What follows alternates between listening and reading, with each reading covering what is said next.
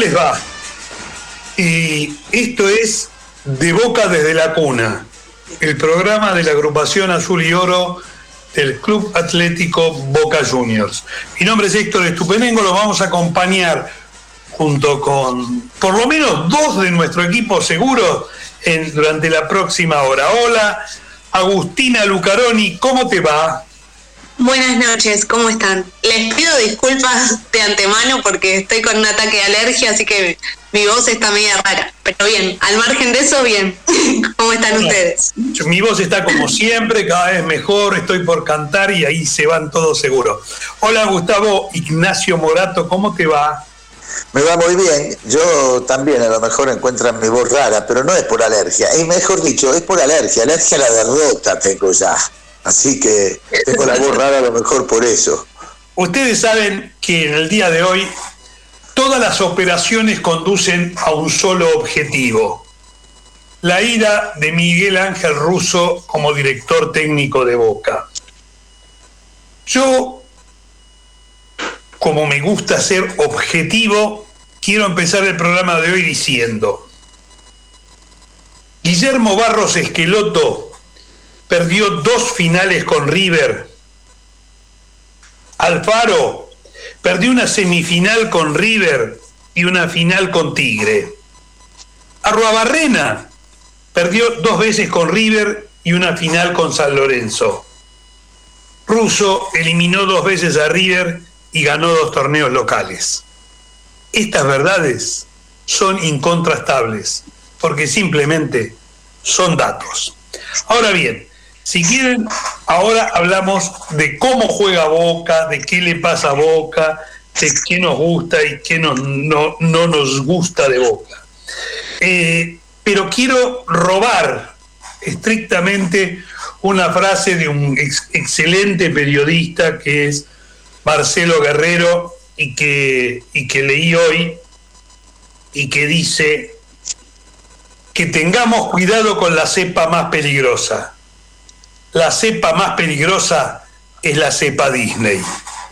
Ustedes saben que de eso ya hemos hablado en este programa, he dicho que es ESPN, que es Fox, que es la programación de torneos, etcétera, etcétera, etcétera. Cuidémonos de la cepa Disney. Y ahora, y ahora sí, hablemos de Boca, pero con todos estos cuidados.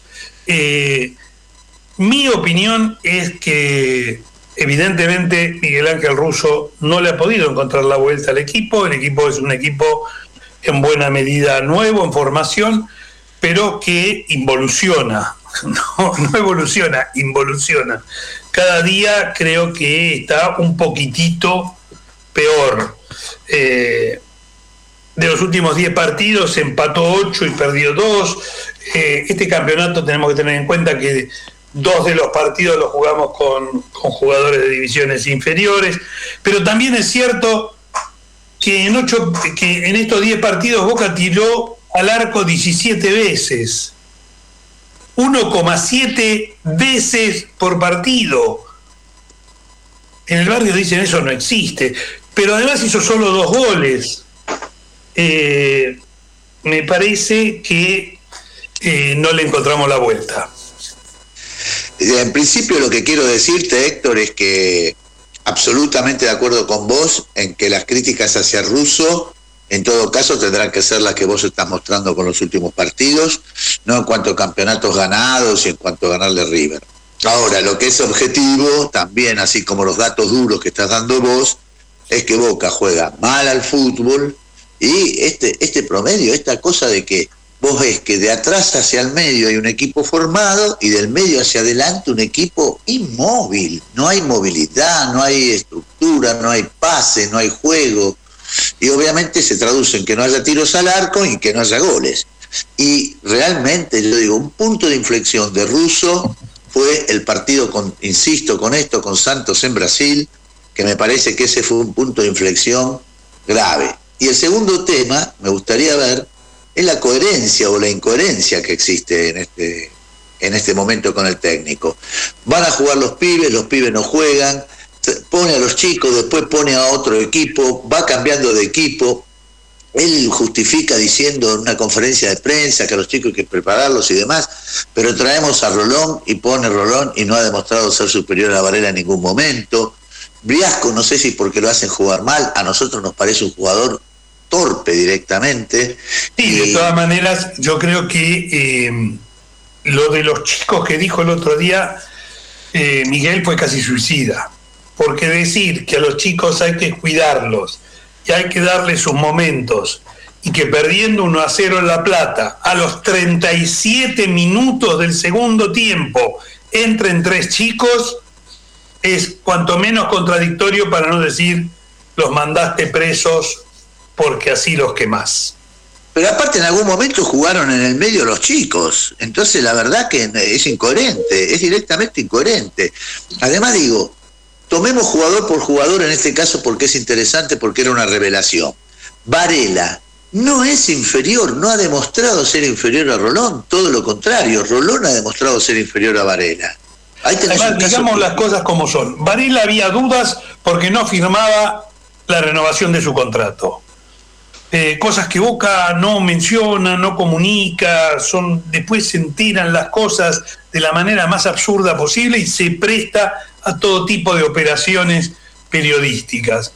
Varela hace 10 días firmó su contrato, tan entusiasmado está Boca que le puso 12 millones de dólares como cláusula de recesión hasta el 31 de diciembre de este año y 18 millones de dólares a partir del primero de enero de 2022. Con lo cual ya a Varela no tenemos más problemas con el, con el contrato, con si lo quería mandar y sacar al exterior eh, su, representante. Y la verdad es que Rolón eh, no ha demostrado ser demasiado mejor que Varela. Si uno con las estadísticas lo quisiera mandar preso a Rolón, no le sería difícil. Contra estudiantes de La Plata ganó 4 de 12 duelos, cometió solo 3 infracciones y perdió 18 veces la pelota. No me parece que Rolón esté dando en los últimos partidos que ha jugado, si bien entiendo que hay que adecuarse a Boca, que no es fácil ser el 5 de Boca, no ha demostrado ser mejor que eh, Varela. Y sigo con mi ranking del otro día. Para mí el ranking es Varela, Campuzano, Rolón, y para Miguel Russo es Rolón, Campuzano, Varela. No sé qué opinas vos, Agustina. Sí, yo estoy de acuerdo con ustedes. Y también pienso que hace tiempo que, que si bien a uno a, Russo lo banca porque tenemos en cuenta estas estadísticas y demás, el juego no, no contagia, ¿no? Como que uno mira el partido y no, no contagia eso que, que contagia Boca saca las ganas un poco. Eh, así, el domingo, eh, eh, el domingo, por ejemplo, Estudiantes de La Plata es un cuadro, es un equipo que se defiende con muchos jugadores y trata de tirar contragolpes y como buen equipo del ruso Zielinski entrena, entrena y reentrena las pelotas paradas con dos centrales de más de 1,90, dos defensores centrales de más de 1,90 que van a cabecear, eh, eh, cosa que todo el mundo sabe, es dato, lo sabe cualquiera que ha visto dos o tres partidos de Estudiantes de La Plata. Russo armó allí una defensa de tres centrales con dos laterales, Advíncula y, y Fabra, que empezaron jugando en la mitad de la cancha. Eh, dos, dos, dos, dos, mediocampistas de marca, Rolón y el Pulpo González, Ramírez un poco más suelto, Pavón y Briasco. Pavón sobre la izquierda en principio y Briasco sobre el centro. Lo de Briasco, para empezar por el final en realidad, y yo hasta ahora le veo algunos problemas técnicos. Mm, decirlos, no decirlos. Eh, el control de pelota de Briasco es muy deficitario. Tiene un control de pelota muy largo, es muy difícil que una pelota que intente parar termine a menos de dos metros, por un lado. Por otro lado, no es, pero no es de ninguna manera centro delantero. Le cuesta muchísimo jugar de espaldas. Cuando juega de espaldas no llega jamás no se da vuelta jamás. Eh, no hay volantes en boca como para que juegue de espaldas y pivotee sobre los volantes que llegan. Por lo cual yo creo que Briasco, más allá de que no es nueve, ni es un goleador, y es alguien que solo puede ir por, por, las bandas, yo creo que a Briasco lo están asesinando. Porque si Briasco sigue jugando así y no hace ningún gol y sigue jugando a este nivel, dentro de tres partidos a Briasco no lo quieren ni de suplente de la cuarta. Y me parece, se convierte en el nuevo soldano. Totalmente. Y me parece que en esto tiene que ver Miguel, porque eh, yo entiendo que Orsini hemos tenido la desgracia de que tenga un golpe, que eso le, le produzca un coágulo en su rodilla, que eso le genere una sinovitis y que está en tratamiento. Seguramente eso ha sido mucha mala suerte porque no ha podido prácticamente eh, jugar ningún partido desde que ha venido hace algún rato.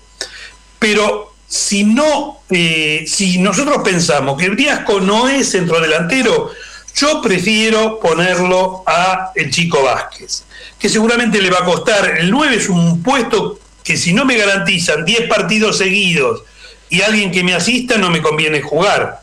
Pero yo preferiría ponerlo al, Chico Vázquez porque Boca no tiene un funcionamiento que permita que de 9 juegue cualquiera. Porque para eso habría que tener mecanizados movimientos que Boca de ninguna manera tiene. Bueno, pero eso eh, se nota partido tras partido. Ese es uno de los problemas, Héctor. Uno de, eh, uno de los problemas de Boca es que yo vuelvo a insistir con lo que dije la vez anterior. Cada vez que hay un lateral es un problema grave porque nadie se mueve. Están todos marcados y nadie se mueve. Y si es un lateral defensivo, vos sabés que la pelota es muy probable que la terminemos perdiendo. Ahora, esto después, trasladado al juego, se produce lo mismo. No hay cosas colectivas, no hay movimientos que se manden los laterales. Los laterales nuestros inclusive, te digo, Advíncula, eh, le falta terreno porque no porque Boca no no juega no juega para, para, para ese juego digamos ni siquiera puede proyectarse no no puede es muy difícil proyectarse en velocidad que es la característica mayor de Advíncula cuando el otro equipo está defendiéndose los últimos 35 o 40 metros de la cancha ahí eh, no hay no hay posibilidad de, de velocidad porque no hay contragolpe posible si el otro equipo se defiende. Este es un problema que también hay que resolver. Fabra, eh, recién en el segundo tiempo se fue, porque en realidad en el primero no jugó ni de tres ni, ni, ni, de, ni por la banda ofensiva. Y digo, me parece que además, como estaba planteado estudiantes, había que sacar un defensor y poner un mediocampista de juego. Yo creo que el cambio en el segundo tiempo, que estaba clarísimo después del primero, era sacar un defensor, y, porque no necesitabas tantos defensores, y entrar eh, o Medina o eh, Aarón Molinas, alguien que se pudiera juntar y que supiera que la pelota es redonda con Ramírez. Eh, seguir insistiendo en el mismo juego me pareció prácticamente suicida. De, de todas maneras, te digo que cuando entró Aarón Molina, esa jugada que hicieron con Fabra sobre la izquierda, que terminó con un cabezazo de Vázquez, fue la aproximación más seria que tuvo Boca prácticamente, ¿no?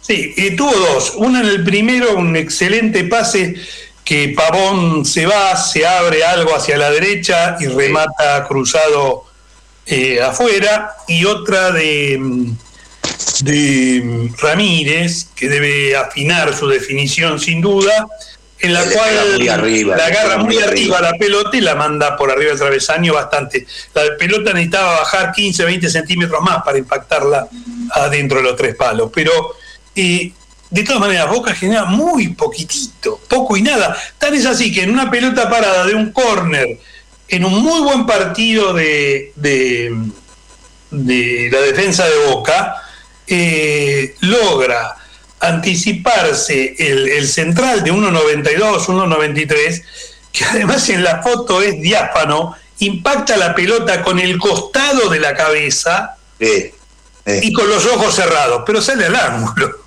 Eh, y, ahí no, no, no llegó en la marca eh, izquierdos. Está claro que el problema defensivo no es el problema de Boca, el problema de Boca es el juego. Está claro que el problema de Boca es el juego tiene que tomar alguna decisión el Consejo de Fútbol con respecto a cuál va a ser la situación, que no es fácil para Boca, no es fácil para Boca, porque decimos, se va el técnico y cuál es el técnico que viene. No es fácil elegir un técnico en medio de esta, de esta de esta no, eh, ningún técnico va a venir a, esta altura del año, salvo un irresponsable, algunos que han de suerte irresponsable realmente. Sí, bueno, gracias. gracias. la, la idea que, que, todos venden, o que mayoritariamente venden, es que se haga cargo el Seba Bataglia. A mí me gustaría el Seba con más experiencia, mandarlo ahora y en estas circunstancias puede llegar a ser un incendio para el Seba, no sé. Sí, a mí me pasa lo mismo. Cuando eh, dirigió por, eh, porque estuvieron aislados, eh, pensaba en eso digo, ahora muchos hinchas te van a entusiasmar y van a querer que, que Seba ya dirija la primera y no sé. Para mi gusto sería exponerlo mucho, teniendo en cuenta que hay un proyecto detrás y demás. Eh, quizás sería muy pronto. La otra cosa es, Boca va a poder hacer hasta el primero de agosto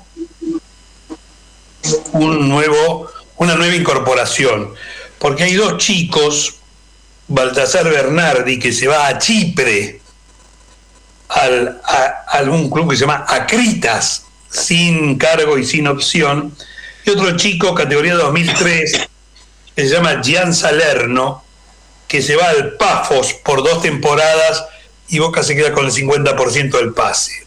Al, al, perdón. Pafos. Al, Pafos.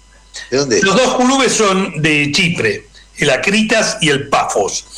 Eh, no conozco cómo juegan los chicos, nunca los he visto, por supuesto. ni tampoco los chipriotas, ni tampoco eh, los chipriotas. Le habrás mandado un video.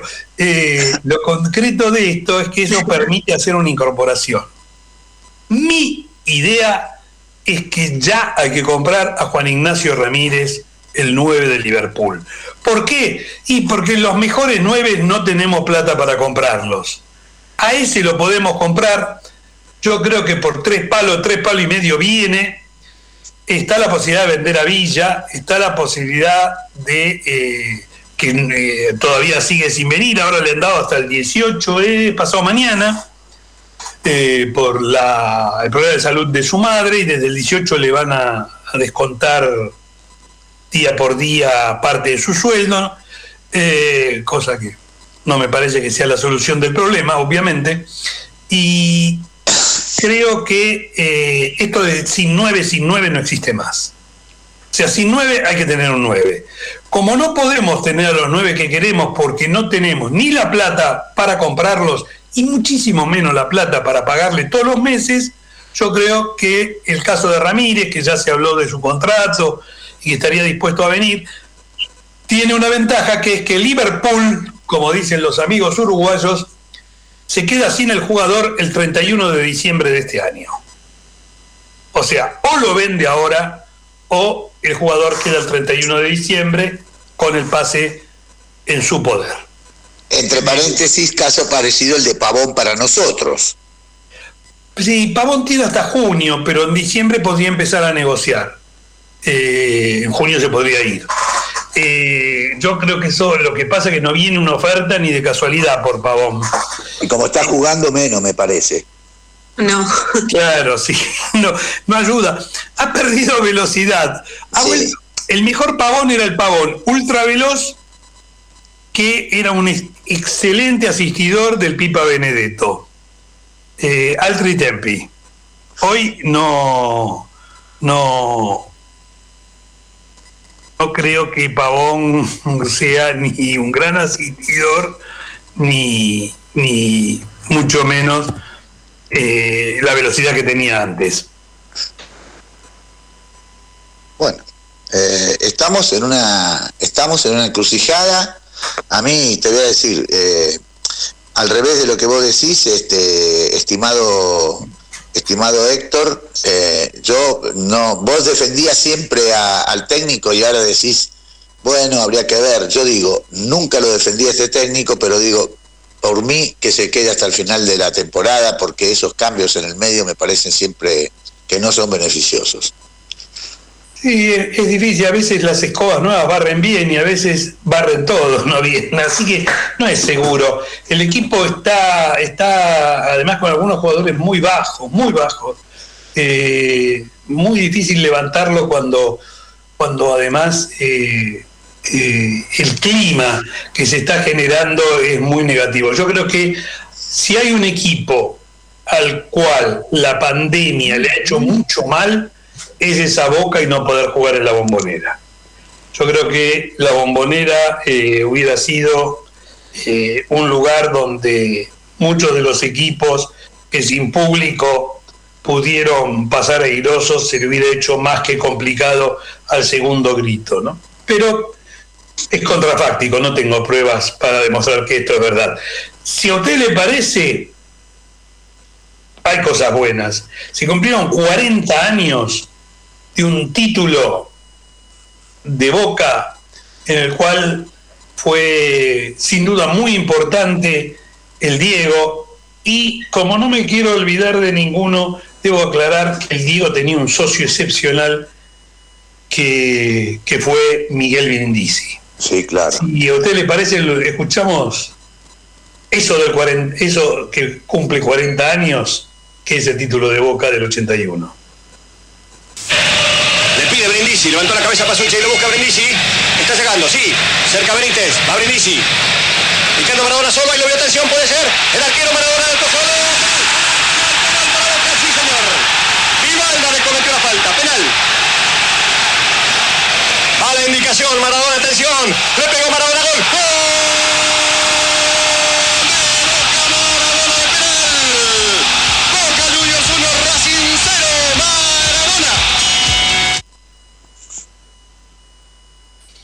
Grande, con ese gol del Diego nos clasificamos campeón del 81.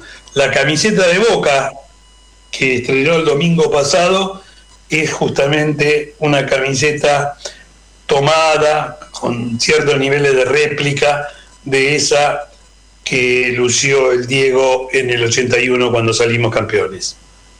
Eh, la verdad que nos queda eso, digamos, ¿no? Este, nos queda nos queda el recuerdo. A mí me gustaría recordar el que le hicimos ese, ese año a River. No sé si lo tenemos. Arranca con todo por derecha y atrás viene Maradona para el tercero. Siempre Córdoba. Se frena, se demora. Permite que se acomode River. Viene para Maradona. La domina cara a cara. Escapa. Ta, ta, ta, que sea, que sea, que sea. Gol, gol, gol, gol, gol, gol, gol, gol, gol, gol, gol.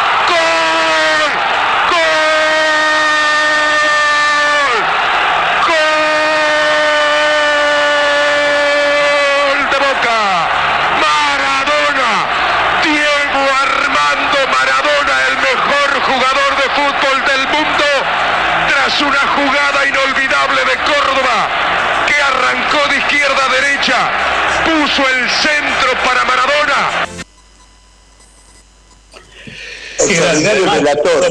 Hugo, que era ¿Eh? su primer año en la Argentina, yo lo había escuchado alguna vez en Radio Oriental cuando decía el placar indica por esas cosas del centenario que tiene eh, el resultado en algo que parece realmente dos puertas de un placar. Y Víctor Hugo decía, el placar indica tanto para Peñarol, tanto para Nacional. Eh, ese fue el primer año de Víctor Hugo, que venía además a competir con alguien que es sin duda el rey de las transmisiones radiales, que era el gordo José María Muñoz. Le fue muy bien a Víctor Hugo con ese equipo y por otro lado lo interesante es que dice que sea, que sea, que sea por la jugada que se armó, ¿no? Sí, o sea, no porque sea de boca, sino porque era hincha no, no, en absoluto.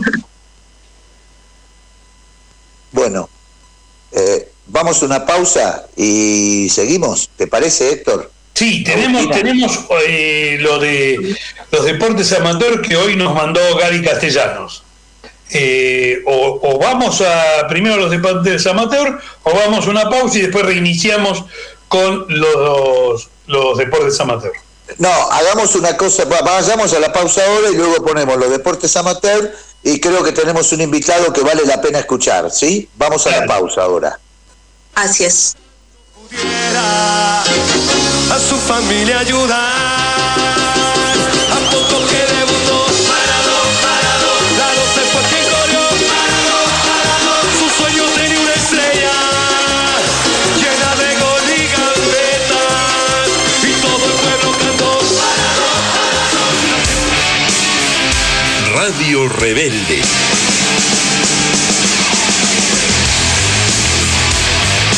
la radio de todos.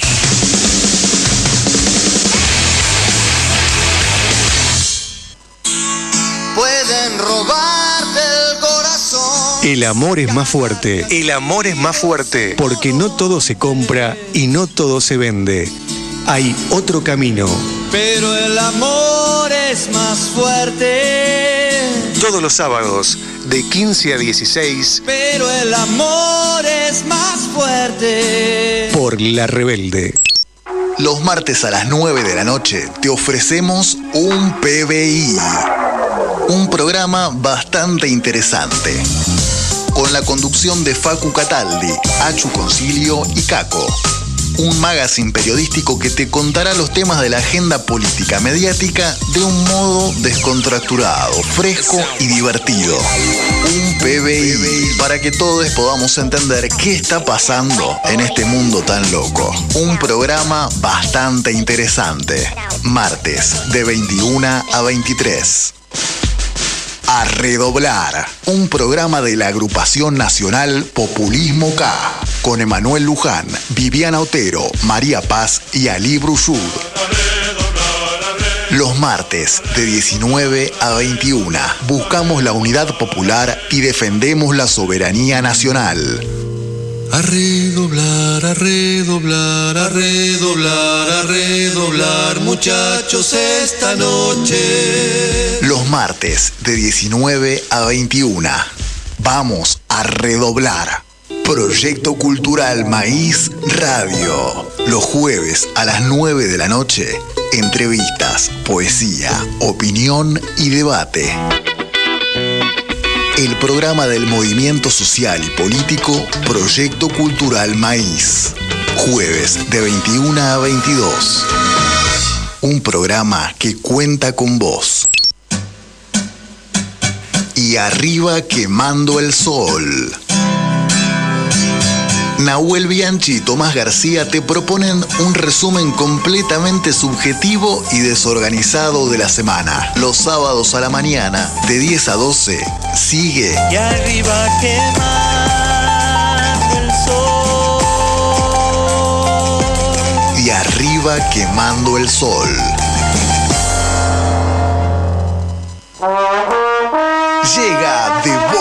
Desde la cuna. Con la conducción de Gustavo Morato. Gustavo Rojas, Héctor Estupenengo y Florencia Volpini. Todos los lunes de 21 a 22 por AM740, Radio Rebelde, de Boca, desde la cuna. Un programa para analizar el mundo de Boca desde adentro, con la más certera información. Radio Rebelde. El futuro es nuestro, el, el futuro es nuestro, el, el, el futuro es nuestro, el, el futuro es nuestro. La radio de todos.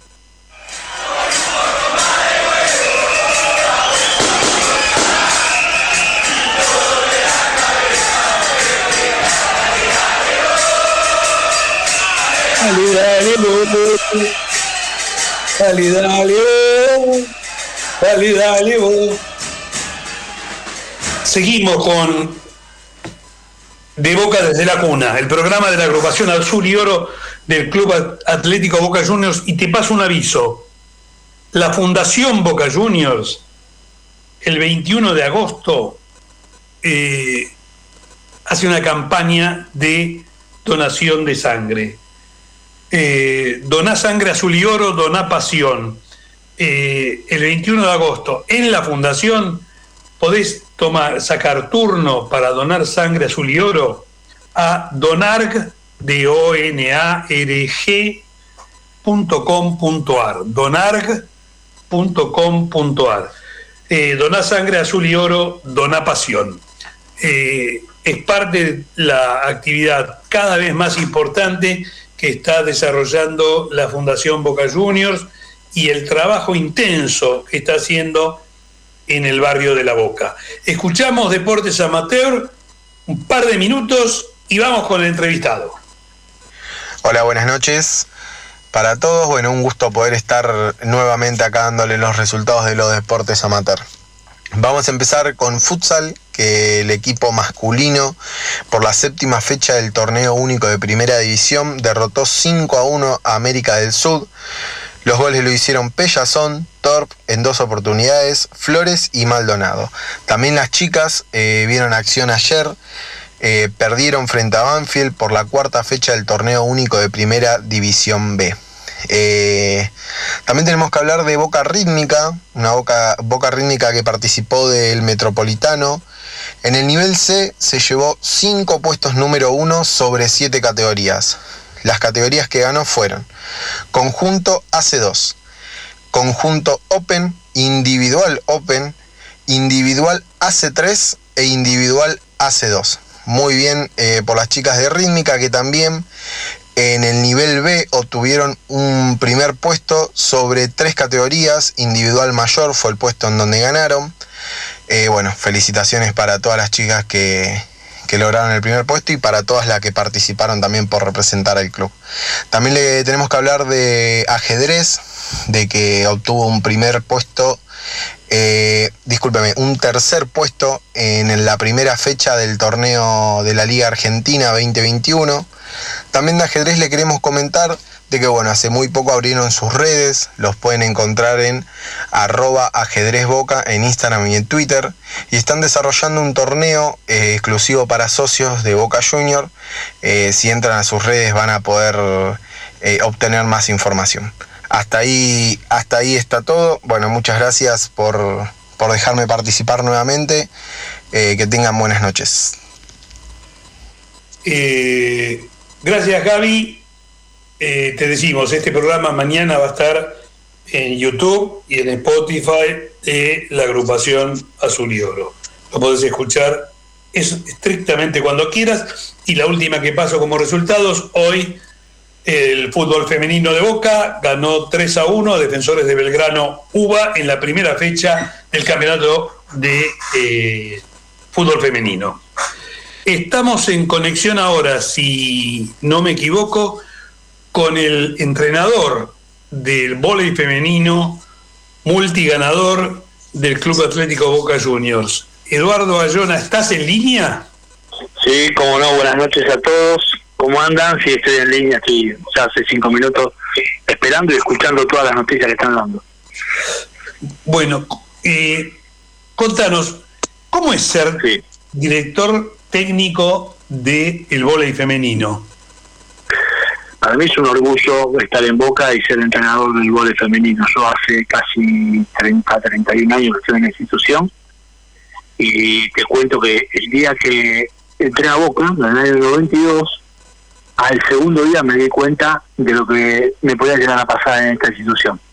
Más allá de, de, saber que eh, Boca es puro alto rendimiento y, y competitividad, me di cuenta que el mundo Boca, este, al segundo día, ¿eh? me di cuenta que, era algo distinto. Y la verdad que es algo distinto, pero yo estoy muy contento, muy muy contento y muy comprometido con, con lo que hay que hacer, ¿no?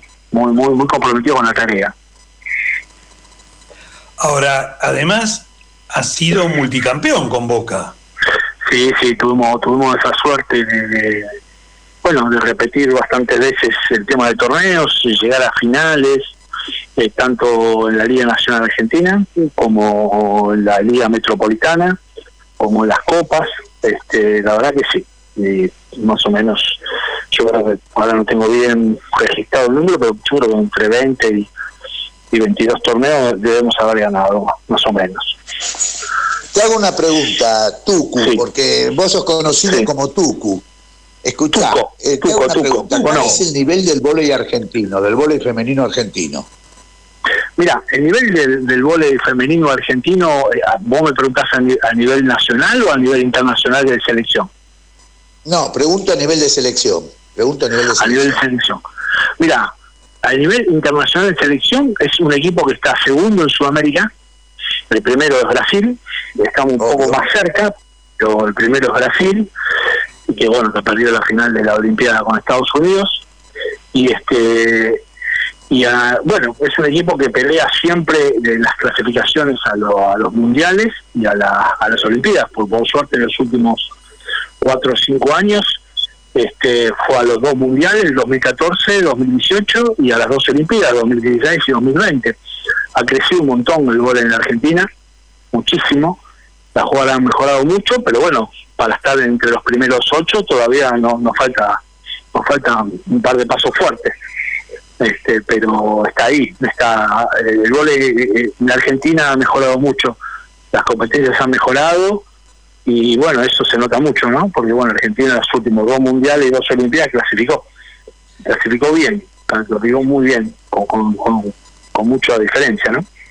Creo además, Tuco, que el vóley necesita de mucha televisión. ¿Por qué? Porque la televisión y hoy los deportes son fundamentalmente entretenimiento. Y creo que hay dos deportes que son muy televisables, que son el básquetbol y el vóley. Yo la verdad me hice hincha del vóley viéndolo por televisión. Debo reconocer que hay un partido de vóley en, en, un estadio cerrado, como corresponde. Pero tanto el masculino como el femenino visto, es muy eh, es un deporte donde hay tantos permanentemente posibilidades de cambio de resultado, tiene todas las condiciones que requiere un deporte televisado. No sé, es verdad. No, es verdad, y aparte mundialmente, te digo, por, yo estoy en contacto con el tema de, la Federación Internacional y, todo, el, el vóley, es, mm, bueno, el fútbol está ahí, el tenis, pero el tercer deporte, eh, te, digo, está par y par con la NBA. Es uno de los deportes más vistos televisivamente por, por todo lo que vos decís, por ese cambio que tiene de, de, resultado de un punto a otro. Este, eh, así que sí, sí, sí, la verdad que sí. Igual te digo, ahora, estamos en pandemia, ¿no? Pero si tenemos la suerte de volver a llegar a una, a una semifinal, perdón, de una final, y se abren los estadios, te diría que, vengan, que vengan un día, los invito a todos a ver cómo se llena la cancha. Las últimas de cuatro o cinco finales antes de la pandemia, la humorita estaba repleta. Te lo puedo asegurar. Repleta de gente. Me parece, finales con San Lorenzo, con... No, sí. No, te decía que me parece importante el cambio de regla. ¿Te acordás que era el cambio de saque? ¿Te acordás que antes era el cambio de saque se hacía muy pesado? Sí, sí, sí, se hacía muy largo y hasta por la televisión se hacía muy largo. Bueno, una de las cosas de los grandes mejoras que hubo en, la masividad de la televisión fue el cambio de esa regla, donde no había cambio, sacó el cambio de saque ya en el año 99 y bueno, empezó, los partidos empezaron a dar dos horas, dos horas quince. Sí, es lo mismo que lo que significa el cambio de reglas que hace la NBA, que hace un básquet mucho más competitivo, de un goleo mayor, ese tipo de cosas muy atractivas para, para el público. Además, yo me he eh, autoprometido, porque no le puedo prometer a nadie, ir a ver volei, porque me he enganchado tanto con el volei masculino como el femenino. Además, yo tengo una ídola personal que, ah, comparto, comparto valores, y mirá que no la conozco personalmente, eh, lo mío es, es redes, es Chucosa. Es así, sí, tiene esos valores que vos crees que, que, tiene, los tiene seguro. Yo, la conozco de chiquita, vino a los 15 años al club, este, así que la, justo me tocó probarla, probarla a mí. Así que imagínate, sí, sí. Está, Una cosa que pudo ir a la selección este año, ¿no? No fue a la selección. Está lastimada, está recuperándose. Ahora se recuperó y ahora Argentina va a jugar el sudamericano ahora en septiembre, del 14 al 20, y ella está citada de nuevo y está dentro de todo bastante recuperada. Esta semana creo que la van a probar. Así que este a ver cómo está. Eh, así que bueno, eh, se recuperó, no se recuperó para la Olimpiada, pero bueno, ahora está bastante mejor y va a jugar con nosotros también.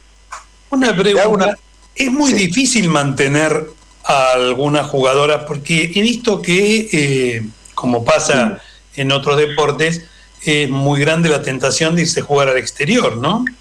Sí. Mira, a veces se nos hace difícil y a veces no se nos hace difícil. El, el tema es que según el lugar donde vayan se hace más difícil o menos difícil. La diferencia de las monedas, eh, no, no, no por la cantidad, sino por la diferencia de moneda que hay. Si una cosa son euros y otra cosa es los pesos acá argentinos.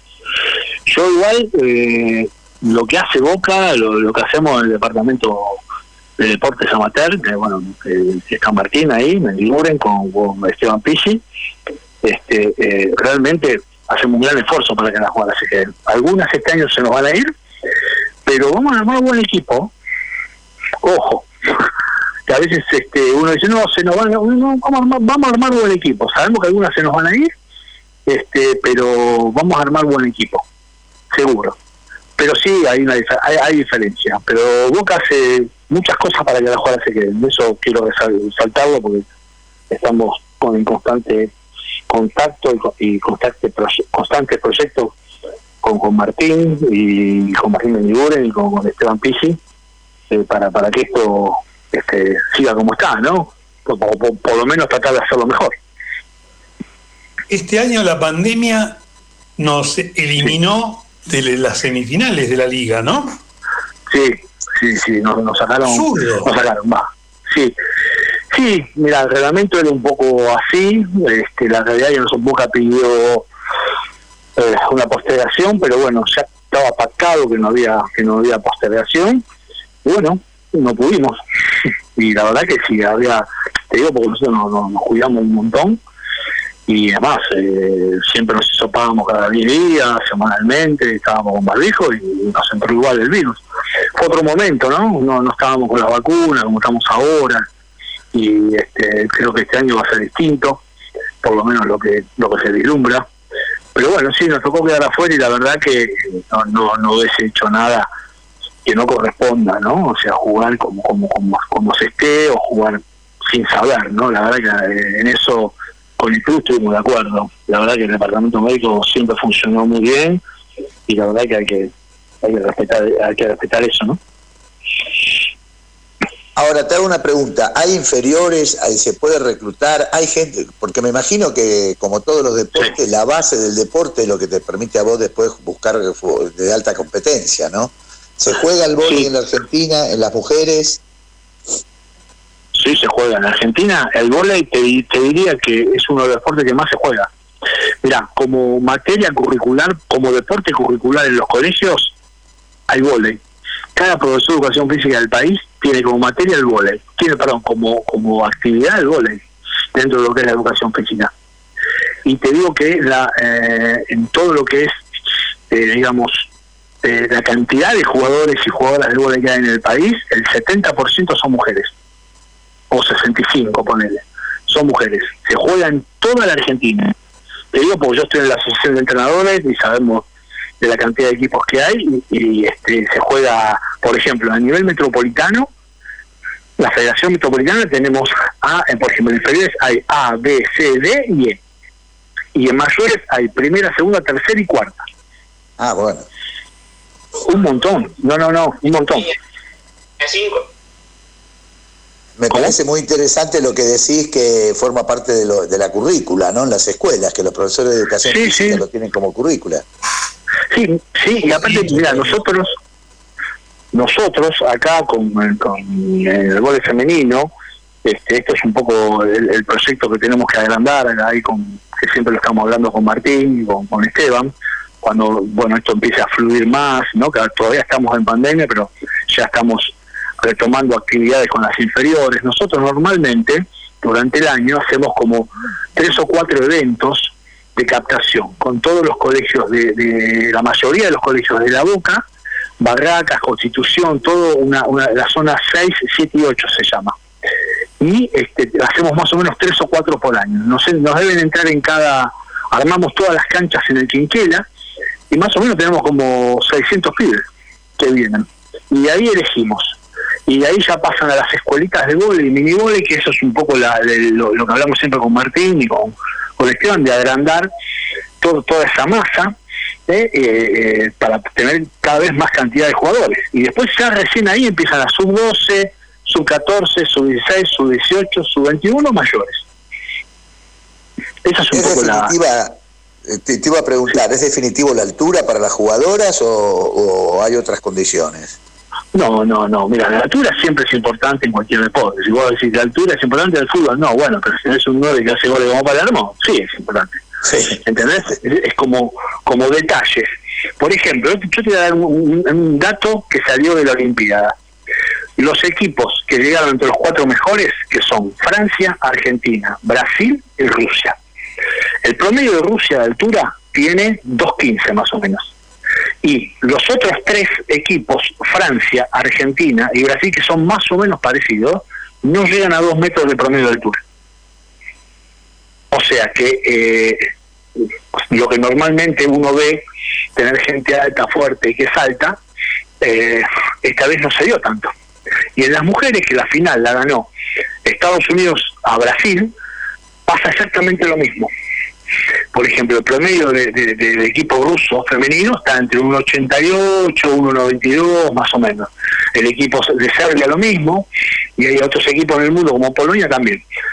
Brasil no llega al metro 86 de promedio y Estados Unidos un poquito más, 1,88, 1,89, no llega al metro 90 de promedio. ¿eh? Bueno, es- esos dos equipos jugaron la zona americanos, los dos, y llegaron a hasta la final nada más, nada más y nada menos de la Olimpiada.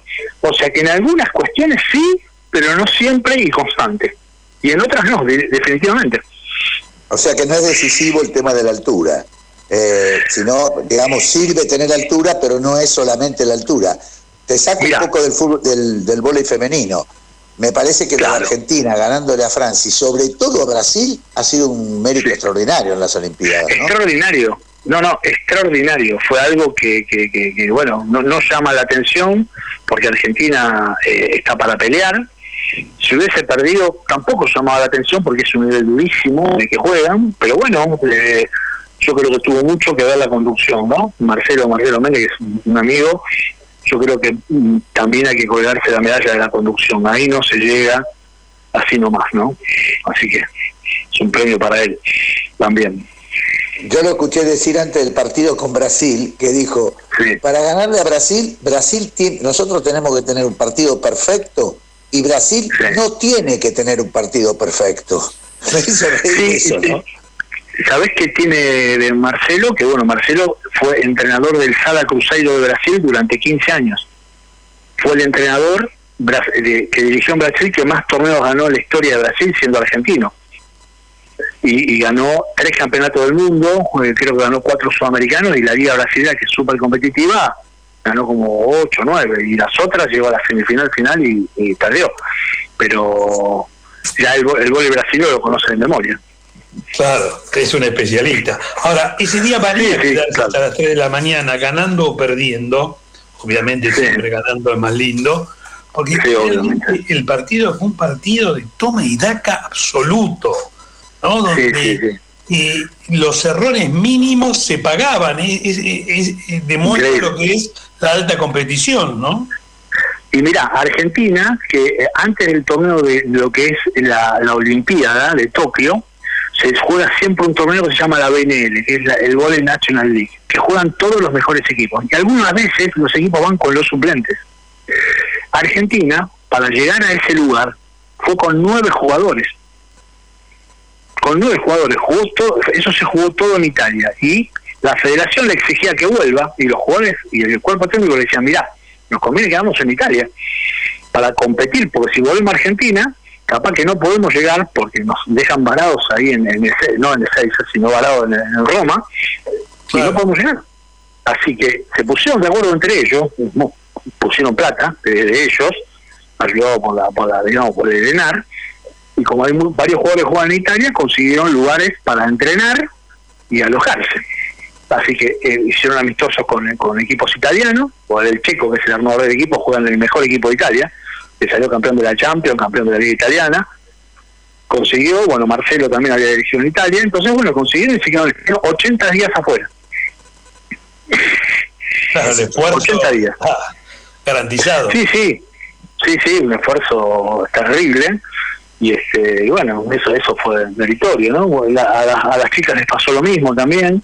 Las chicas estaban acá, no fueron a la BNL, pero también estuvieron mucho tiempo. Después antes de la, de la Olimpiada, fueron a una gira por Croacia. Y este, y bueno, estuvieron como dos meses afuera también. Te hago una pregunta. La federación está institucionalmente, está ordenada, porque en algunos momentos hubo conflictos ahí en la federación, ¿no? Sí, siempre hay conflicto. Todas las federaciones del mundo tienen conflictos, ¿no? O sea, es- eso es- siempre hay, hay conflictos, pero bueno, en la Argentina es difícil que no haya conflictos. A veces uno, como vive en, en una cierta incomodidad, que aprendimos a vivir en esa como- incomodidad y bueno, a veces en las incomodidades los jugadores se hacen fuertes, toda la gente se hace fuerte y a veces no tanto. Pero yo creo mucho en la conducción cuando está esa incomodidad, ¿no? Así que este, sí, hay lío, siempre hay lío. Para que vamos a... Es así. Pero bueno, se terminan solucionando. Bueno, la, la actuación tanto del vóley femenino como el del vóley masculino, eh, más allá del lío, han demostrado un, un- un alto nivel de competitividad, ¿no? Sí, sí, mira, Argentina no ganó ningún partido en femenino, pero le jugó igual igual a, a todos, a los mejores equipos del mundo, ¿no? Argentina le tocó una zona que, bueno, le tocó Turquía, le tocó Estados Unidos, le tocó China, le tocó Italia, no le tocaron, le tocaron equipos donde campeonan, ¿no? Y la jugaron igual igual, no pudimos este, ganar ningún partido, pero bueno, siempre está la esperanza de que, que esto pueda, pueda dar un vuelco y mejore, porque Argentina está ahí. Pero bueno, le falta un poco más todavía. Son los niveles que vos decías que, que se van logrando a partir de, la, de, la- de hacer el trabajo el trabajo de base, digamos, ¿no? Ese es el trabajo duradero, ese es el trabajo que te permite ser sostenible en el tiempo, ¿no? Mira, eh, sí, sí, el trabajo, sobre todo el trabajo de los clubes, ¿no? La verdad que no, no, no es porque yo sea el entrenador de Boca y, y esté en Boca, pero Boca le da un gran aporte a la selección femenina. Por lo menos, bueno, en, esta, en estas 12 jugadoras que fueron, había cuatro de Boca. Una que está en Lorenzo, que jugó muchos años en Boca, y tres más que son Sabrina Germanier, Nosach, eh, Eugenia y Tato que es la libro. Este, y bueno, y la Chuco Sal, que se lastimó 20 días antes. Este, y en eso el trabajo de los clubes es fundamental, porque a veces uno dice, bueno, hay que irse al exterior, y yo, bueno, pero de las 12 hay 7 que juegan la Liga Nacional Femenina. Las otras 5 estaban en el exterior. ¿Entendés? Entonces digo, pero para, ¿cómo es esto? Si hay 7, ¿entendés? ¿Y cómo, cómo es? Y, y, y Boca aportó 4 jugadoras, y puede haber aportado 5. Este, entonces digo, bueno, eh, hay que ver cómo uno lo ve, ¿viste? hay que ver cómo uno lo da vuelta, ¿viste? esas cosas que uno, yo estoy de un lado y vos del otro, vos ves un número 9 y yo veo un número 6. ¿Entendés? Y digo, no, bueno, no, no es tan así. Yo creo que, que los clubes están cada vez mejor, este eh, eh, necesitan estar cada vez mejor, nosotros necesitamos estar mejor, pero no estamos mal, estamos, estamos muy bien.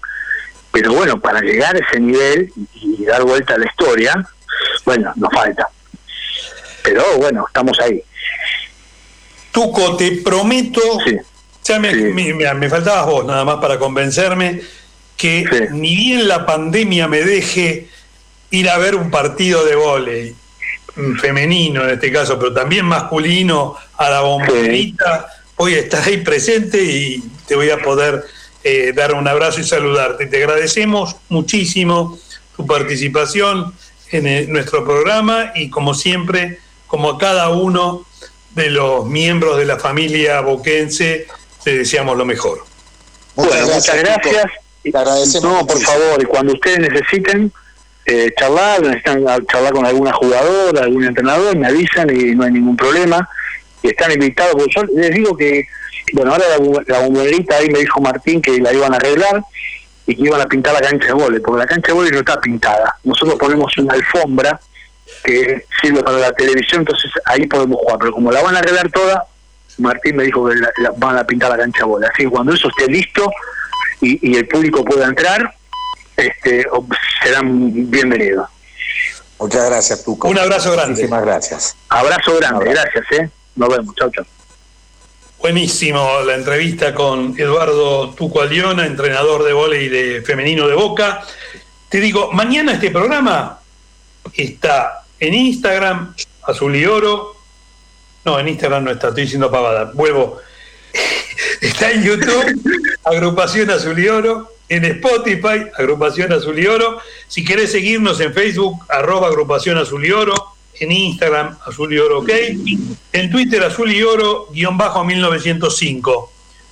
Eh, cualquiera, vos, sos de Boca, la agrupación Azul y Oro está abierta.